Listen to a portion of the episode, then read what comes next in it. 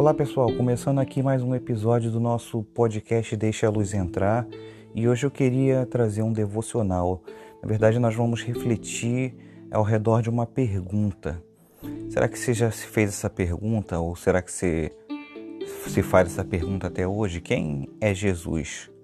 Será que a gente já encontrou a resposta? Será que a gente consegue encontrar uma resposta para essa pergunta? Vamos ver no episódio de hoje.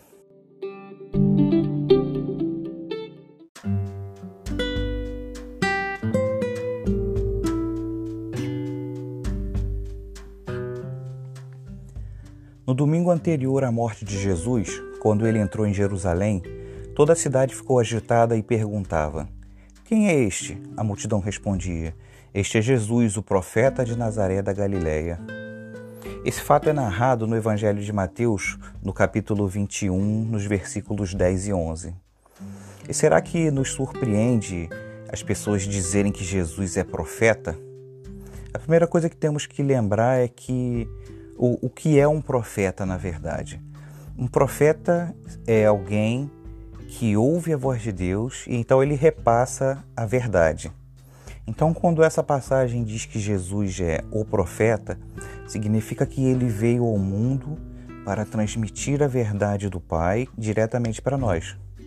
E o próprio Deus Pai deu testemunho disso aos seus discípulos no Evangelho de Mateus, no capítulo 17, no versículo, versículo 15, que lá está escrito assim: Enquanto ele ainda estava falando, uma nuvem resplandecente os envolveu, e dela saiu uma voz que dizia: Este é o meu filho amado, em quem me agrado, ouçam-no. Por um lado, a verdade dói, e eu suponho que você goste tanto quanto eu de ser julgado por alguma coisa errada que você disse ou ou ser alertado de sua atitude egoísta, ou até mesmo corrigido por seu comportamento preguiçoso. Queremos de todos os jeitos contratar um advogado interno e encontrar um motivo técnico para tirar o peso das nossas ações. Mas os profetas falam a verdade, o que é exatamente o que Jesus está fazendo quando ele nos chama de pecadores egoístas. Mas por outro lado, essa verdade ajuda, porque Jesus, o profeta, fala a verdade sobre a graça. Ele diz que se nós crermos nele, através do seu sangue, nós somos feitos filhos de Deus. Somos perdoados, somos amados, somos queridos, somos enchidos com seu Espírito Santo. Jesus não é só uma pessoa, Jesus é o nosso profeta. E ele não só revela as palavras do Pai, ele é a expressão exata do seu ser a ponto dele mesmo falar que quem o via também via o Pai.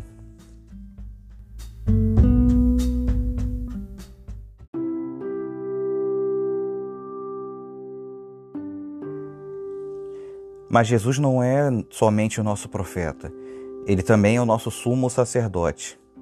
Na antiga aliança, era necessário que existissem sacerdotes para oferecer sacrifícios pelos seus próprios pecados e também pelos pecados do povo. Mas, ao contrário dos outros sumos sacerdotes, Jesus não tem necessidade de oferecer sacrifícios dia após dia. E ele fez isso de uma vez por todas quando ofereceu a si mesmo na cruz. Por isso, ele se, se tornou uma garantia de uma aliança superior. Tem um, um caso que aconteceu em 2014 é, onde um atirador abriu fogo em uma base militar no Texas, assassinando três pessoas tragicamente. Mas teriam sido muito mais pessoas do que isso, se não fosse pelo sargento Danny Ferguson. Quando os primeiros tiros soaram, a equipe militar se juntou atrás de uma porta fechada, mas essa porta ela não trancava. E foi aí que Danny correu até a porta e segurou a porta fechada para que o atirador não conseguisse entrar. Antes de ir embora, o criminoso atirou na porta e matou Danny, fazendo dele um sacrifício que salvou muitas vidas. Essa força heróica é um pequeno exemplo que me lembra um pouco do que Jesus fez. Antes que o pecado e a morte derrubassem de uma vez por todas a porta que nos e nos separasse de Deus para sempre, Jesus foi à cruz disposto a não se mover, sabendo que isso lhe custaria a vida. Eu imagino que os sobreviventes dessa base militar são gratos até hoje pelo sacrifício que salvou as suas vidas. Da mesma forma que nós acordemos todos os dias com gratidão, sabendo que hoje temos vida com Deus através da cruz de Cristo. Não existe uma notícia que possa nos separar do seu imenso amor. A partir do momento em que entregamos nossas vidas a Ele, não existe o que possa alterar nosso status de filhos redimidos, estimados e queridos de Deus, a não ser nós mesmos. Não existe força poderosa o bastante para derrubar a porta que está segura pela cruz e nos tomar das mãos do nosso Salvador. É isso que significa dizer que Jesus é o nosso sumo sacerdote.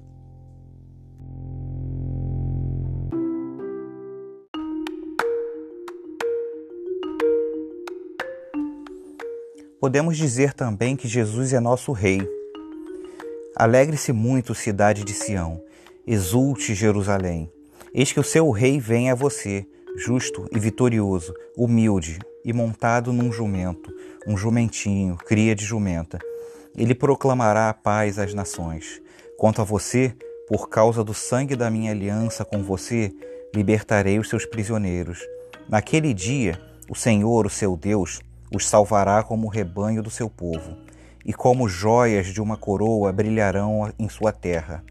Ah, como são belos, como serão formosos. Esses trechos foram tirados do capítulo 9 do livro do profeta Zacarias. Jesus foi um rei bem diferente dos demais. A sua coroa foi de espinhos. O seu manto era vermelho, mas por causa do seu próprio sangue. Ele foi erguido em uma cruz ao invés de um trono e os que deviam saudá-lo xingavam, batiam e cuspiam nele. Mas ele não se recusou a, a essa coroação, porque ele sabia que o seu retorno final seria como o Rei da Glória, entronizado entre os querubins. E quando ele vier, será como conquistador e libertador do seu povo de uma vez por todas. Ele se submeteu às maiores humilhações voluntariamente, como Paulo relata no capítulo 2 de, da carta aos Filipenses, do versículo 5 ao 11.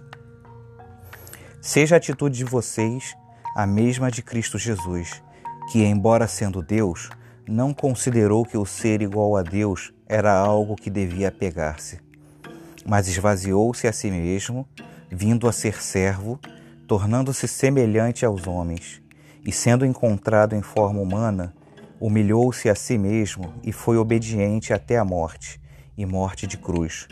Por isso Deus o exaltou à mais alta posição e lhe deu o nome que está acima de todo nome, para que ao nome de Jesus se dobre todo joelho no céu, na terra e debaixo da terra, e toda língua confesse que Jesus Cristo é o Senhor, para a glória de Deus Pai.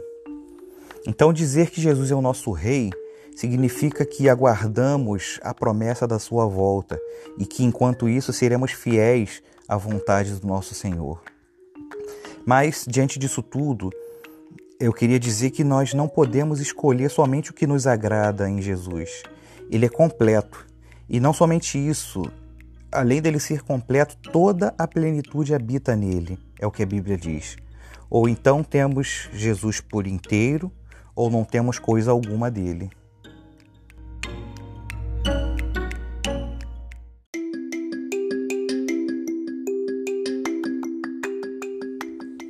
Pois é, pessoal, chegamos ao final de mais um episódio. Foi um devocional curtinho, mas tem bastante coisa para a gente refletir aqui.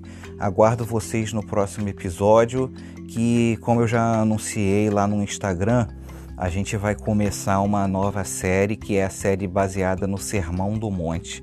Eu ainda não sei exatamente quantos episódios vai dar essa série, mas a gente vai dividir o Sermão do Monte em partes e aí a gente vai intercalando com outras séries e com outros devocionais que a gente vai fazendo aqui. Fica ligado para mais novidades. Até mais.